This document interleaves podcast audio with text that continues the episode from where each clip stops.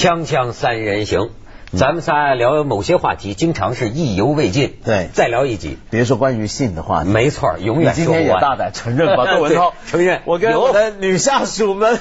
有没有发？这是咱们那天讲起，从我们河北荣城县嗯。出了一个所谓的艾滋女，叫艾德丽，不是严德丽，严德丽不是艾德严德丽丽，严德丽。最后说呢，是她可能是她以前的男朋友。报复他，嗯然后在网上声称他卖淫，并且得了艾滋病，并且公布了二百七十九个所谓嫖客的手机号码和这个姓名，供记者们去调查，一时之间闹得沸沸扬扬。咱们那天呢，就说到了从这事儿说到了性勒索、性贿赂。其实我觉得这个问题啊，确实就是是个特别难以界分的一个问题，它很。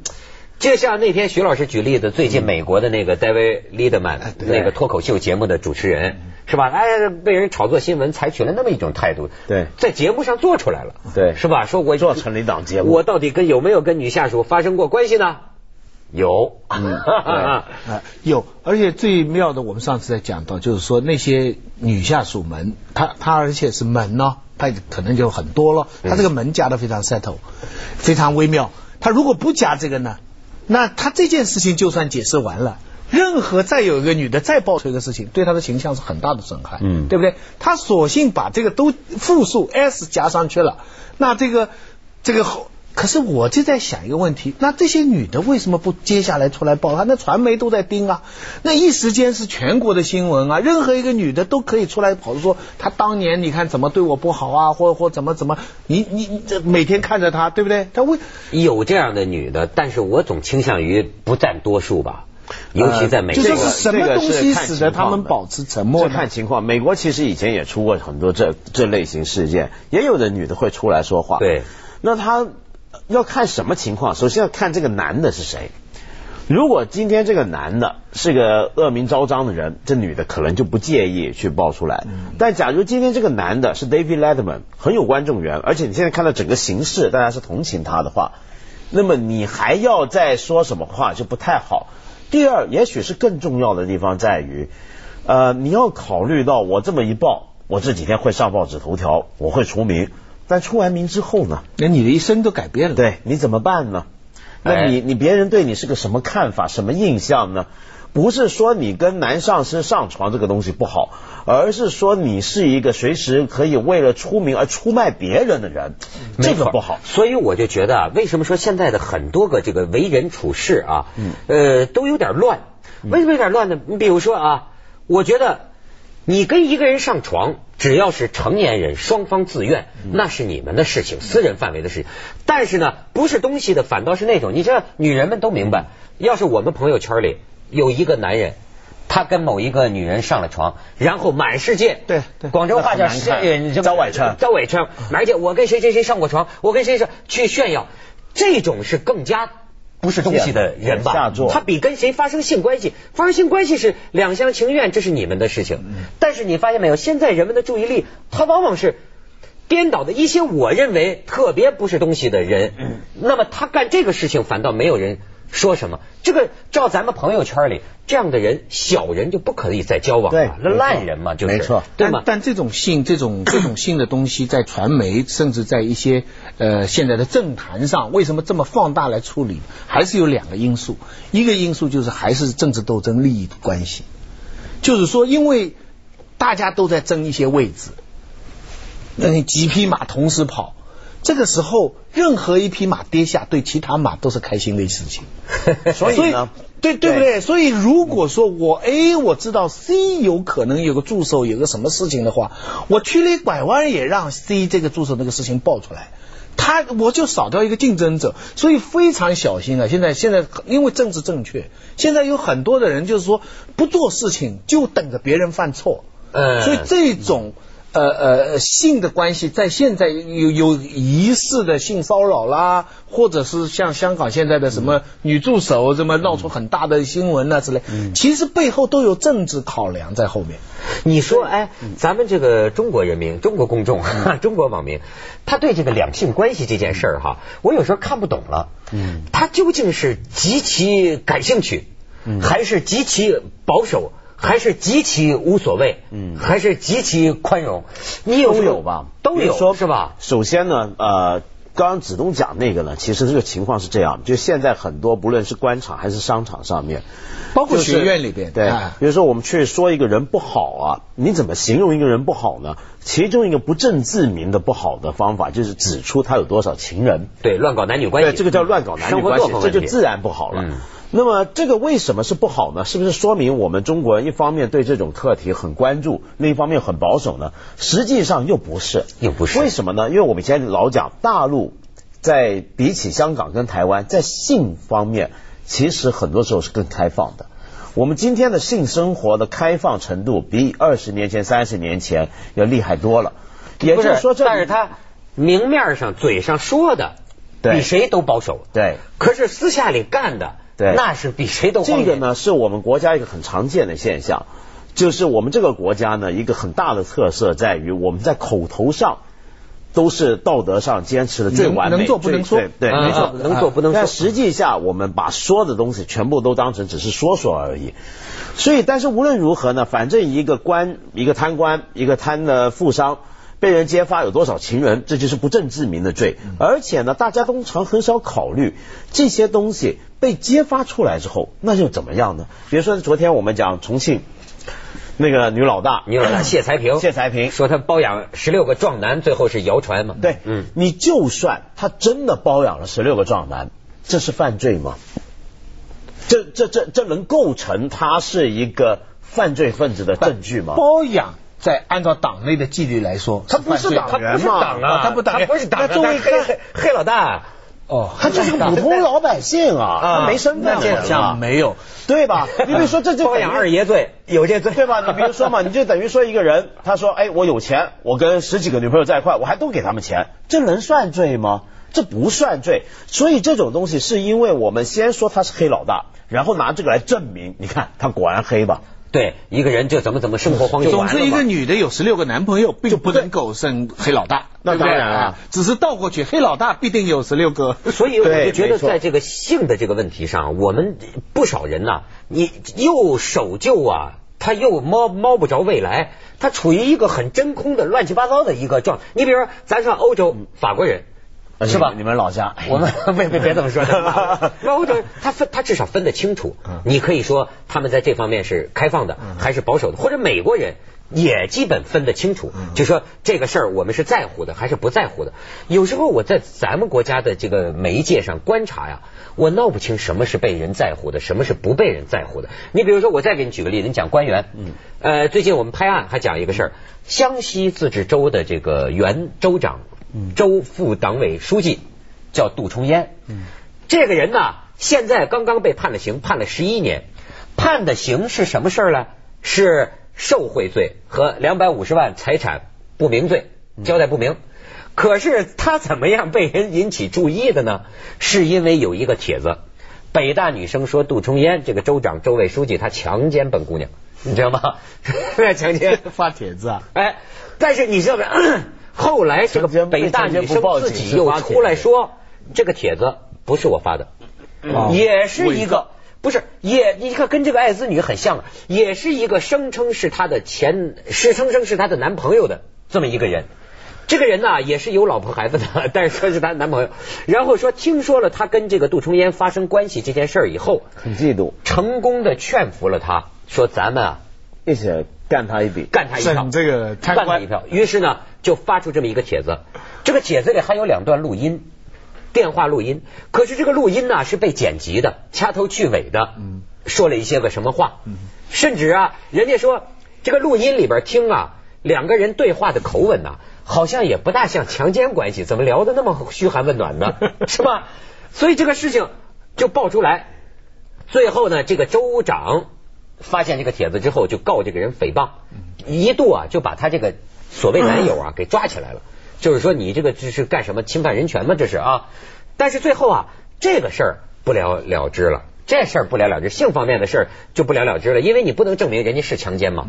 但是呢，倒霉倒霉催的嘛，就是突然间又把这个州长给双规了，因为你引起注意，发现你有受贿的问题，然后呢，双规之后没几天呢，湖南那个凤凰县的那个叫什么沱江大桥，你记得吗？那大桥记得记得塌了，塌了吗？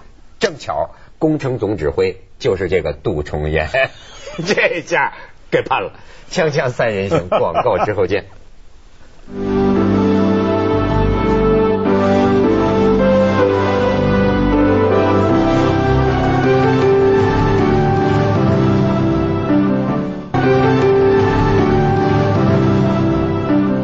原湘西自治州的州长杜重烟，哦现在被判了刑。这个哦，杜重烟 还范仲淹了。这个 这个故事的教训就是，北大女生碰不得，多贞洁啊，人家哪个大的女武大女生就能碰吗？啊？对，凡大美大女生都不能碰不，美军当初就是这宋崇嘛，这个这个啊！对对对，强奸北大女大生的事儿嘛，那个时候激起全国人民的抗美，没错没错这个在解放战争时期，但是你看他现在说啊，这个帖子根本就是一个你闹不清是什么关系了。要是强奸罪呢，就不止十一年。现在没强奸是他现在是倒桥罪，倒倒他那个桥。关键是什么呢？现在很多官员呢，经济上啊。要严格查呢，都会有点问题，所以呢，大家要小心，对女助手要小心，喝酒要小心，抽烟要小心。没错这我想起呢，像那个美国的高速公路啊这也好事，它呢规定时速是六十五英里，嗯，可是呢，谁都开七十五英里，对，可是呢，那有时候有的人就被警察截停，那些车呢开太慢，他不是开太慢，他车你知道有些美国这种青年人喜欢喜欢宣泄嘛，就很多人挤在一个车里，然后不穿衣服，放很大的声音，这个搞得很引人注目，警察就把他截停，截停下来呢，别的没罪，超速。嗯。那 里面的人就说样东：“西。不，大家都开七十五，怎么就说来抓我呢？那还不简单，就是因为你们吵得那么厉害了。被注意了所以贪官一大堆，你就不要抽好烟了，你就不要跟北大女生有什么来往了。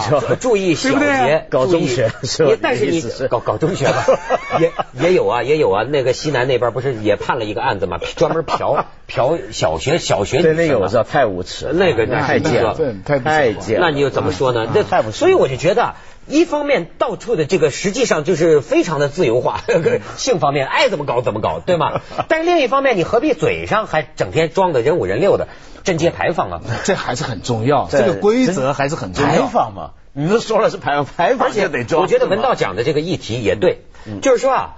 有时候啊，我觉得我们容易忽视更重要的问题。我想，是不是因为我们这个民族啊，很多人还是性压抑，其实他嗯性生活不能满足啊，所以为什么我认为他们比西方人对性的这个细节问题啊，有超乎寻常的注意力？这倒没什么，对吧？我也有这个注意力，但是呢，问题是。这个注意力啊，有时候会让大家忽视了真正的方。这几年报道了很多贪官，往往一个女贪官或者一个男贪官一出来，就先讲情人，哗哗一百多个情人，哗哗什么他在房间里，你看他安镜子，你看其实夫妻要是性生活为了愉快，在房间里安个镜子也是人家的情趣，对吧？但是我们的媒体注意到说，你看他他这么玩，他多淫秽啊！可是问题是，最后判下来的案子，老实讲，很多个时候情人，你知道，今天可以跟大家讲是假的。嗯是吹出来，人家没有那么多情人，嗯或者说人家没有包十六条壮男，只是有一个小帅哥。不过你说这个，我觉得啊问题在哪呢？问题在于就是说，我们要搞清楚情人在贪污里面是个什么样的一个概念。就很多我我觉得有时候我们报一个贪官，为什么要强调他有很多情人呢？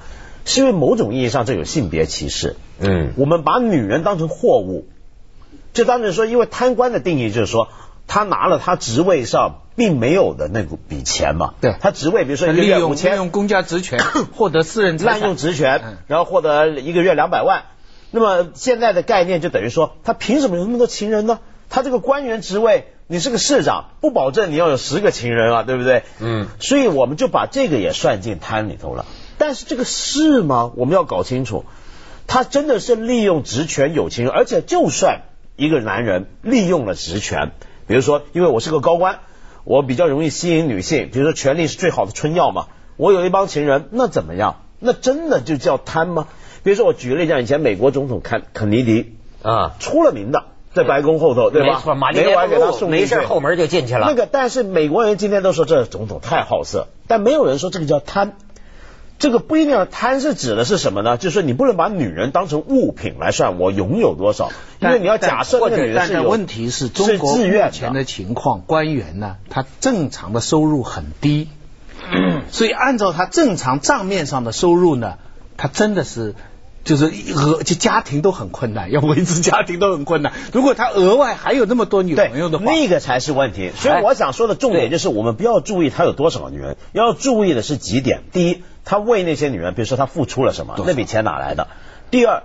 他有没有因为有一个情人，因此利用职权帮那个情人安排一些什么好处是或者什么？对对对这才是我觉得你本来有一个一查就清楚的理路，对对吧？不用想别的，他当官员有没有侵犯公众利益，有没有滥用职权？是这好个才是查问题他这职权下面涉及到他的这个情人有侵犯公众利益行为，办他这个情人；涉及到那个问题，办他那个情人，你不就这么办下去吗？但是但是你怎么至于反过来他有多少实际情人跟情人怎么操作干当中呢，用这方面来搞臭一个人呢，就中国的话叫搞那叫搞最臭有效中国就是道德的东西啊，我记得以前那个时候讲林彪事情的时候，讲的最多就是林立国选美。对啊，没错。啊，林立国选美的时候一讲，下面的人全都明白林彪为什么坏。哎呀，在毛主席身边这么坏这么坏，他儿子啊，把民女在街上看到就可以把女的找过去。那个时候哪有可以选美这个事情？对所以这个方法很有用。民民间的这种性的兴趣哈、我甚至有时候我最近 我我最近甚至怀疑那个赵一曼的那个档案啊，都可能是假的。哦我看了那个东西，讯的那个哎，那个刑讯，那个描写的文字啊，那不像一个档案，也不像一个日文翻译过来的记录，就像一个。所以，如果说兴趣通过这种渠道来发泄，那我觉得是更就像他们最近说那电影《风声》挺火，我还没看啊，但是我听有人说，呃，说也是满足一种这个施虐和受虐的人心里的那么一种虐待周迅嘛，是吧？说刑讯逼供嘛，对对刑讯逼供 想想出拿针灸一一一没张，错没错，然后很多很多男的都进去看，哟，虐待周迅，这个这个里边这个心这个这个这个，你你还有一个问题，我觉得文道说的也有意思，就说这个性贿赂这件事儿也很有意思。那么就是说，我可以把一个女人像个货物一样的送给你吗？那么在当时，这个女人本人是有自我意志的吗她是什么意愿呢不呢？，他性贿赂还有这种情况，就是女的不不跟别人没关，她自己，我跟你发生关系，我获得好处。比方说，我们以前讲过，比方我要考研究生，我实际上考不上，嗯但我跟你睡觉了以后，你就让我性贿赂这就叫。性贿赂所以现在有很多事情引起这个这个争论的，比方香港甘乃威的事情引起争论，也就是这样。他跟一个女助女助手说示爱，或者说说有好感，我挺喜欢但后来我挺喜欢你之类。但另外呢，这个女助手后来被撤职了。嗯但其实这个两件事情都没错，只是要是这两件事情是联系的，就有错了。所以啊关键的是在这个地方，你单独来看，那个上司喜欢一个下属，那那他不好也好，不好也好也没问题。不是，但是这里有一个问题，咱们先去一下广告，再分析这事儿复杂。锵锵三人行，广告之后见。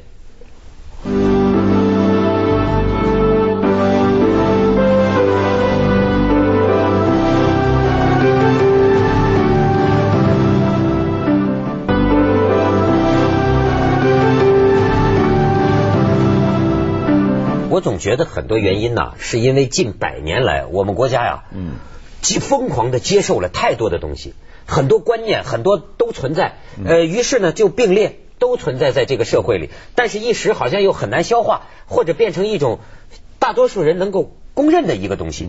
你比方说从性方面讲，一方面我们存在说生活作风不好，你还搞男女关系你就不是好人，对吧？这是一种。这是党内的纪律。呃，对吧？可是呢，它又跟某种性的道德观息息相关。嗯，比如说现在按照所谓的西方的政治正确的这种性的道德观，那么很简单，就李银河博士讲的嘛，对吧？成人双方自愿，没有暴力、权力、金钱这个这个威胁，嗯那么。成年人有处置自己身体的自由，你们两个人上床受法律保护的权利，对吧？但是这个东西又跟我们现在说的，比如说一个官员，他如果拥有很多资源，那么女人也是他的资源，他也可以占有很多女人。这事儿我们也很不忿。但是你某一个女人来讲，咱就说权力就是春药，你也未尝不能否认说他真的喜欢。他真的就喜欢。其实我觉得不用讲这么抽象，我们做一个思想实验就行了。嗯让我们假设有这么一个地方官、县委书记什么也好，反正一个官员没有结婚，三十多岁，长得挺帅，政坛明日之星。被人发现他有十来个情人，这十来个情人呢都是自愿的，他既没给他们钱，没有包养他们，也没给他们安插好处，就只是一个性关系。如果有这样一件事儿，我们怎么看？那也不是好肯定生活玩啊。作风。OK，那我我生活作风问题，这这件事情这样，我们我们从呃 逻辑上来讲，他按照党内的纪律呢，他就是犯错了，。对这是可以的。但是他作为一个公民呢，他没有犯法。没错，但是问题呢，我们这个法开来，法跟这个党党纪呢，就哎是这这个一个是理，一个是刑。以前不是说礼不下庶人，刑不上大夫嘛，对不对？嗯刑就是法，礼就是一个作风，就是一个所谓对，我想说的就是我们要区分开来。一个党是完全可以规定，比如说我们党坚守一夫一妻制，我甚至们党像那个摩门教，我们坚守一夫多妻制，是绝对可以吧？党绝对可以有自己的一套。偏偏这个但是县长还不是党员 对，但是问题是，假如他比如说不是个党员，或者说他是民主党派，我不知道民主党派有没有这个规定啊，或者是无党籍人士。无党派人士对，那怎么办呢？那这样的话，你能说他是贪官吗？第一，他没有贪官贪，对。他也没有滥用职权啊，他就只是长得帅，是个人家觉得羡慕他，好的是马英九员，对啊，马英九，比方说，就 比如说马英一个不结婚的马英九，十来个情人，行吗？肯定选不上，不行，因为嫉妒为对呀、为什么不行？我们你怎么就有十几个呀、而且不还有一条，他还得欺骗。他这个十几个不能全公开，他一定是跟 A 不说 B，B 不说 C，那至少人家觉得他不够真实，不够不够诚好吧恳。，那这他要全说明的话，那接下来问题会出走向就等于楚留香一样了，楚留香那男人的白日梦跟他吧，那那也没办法。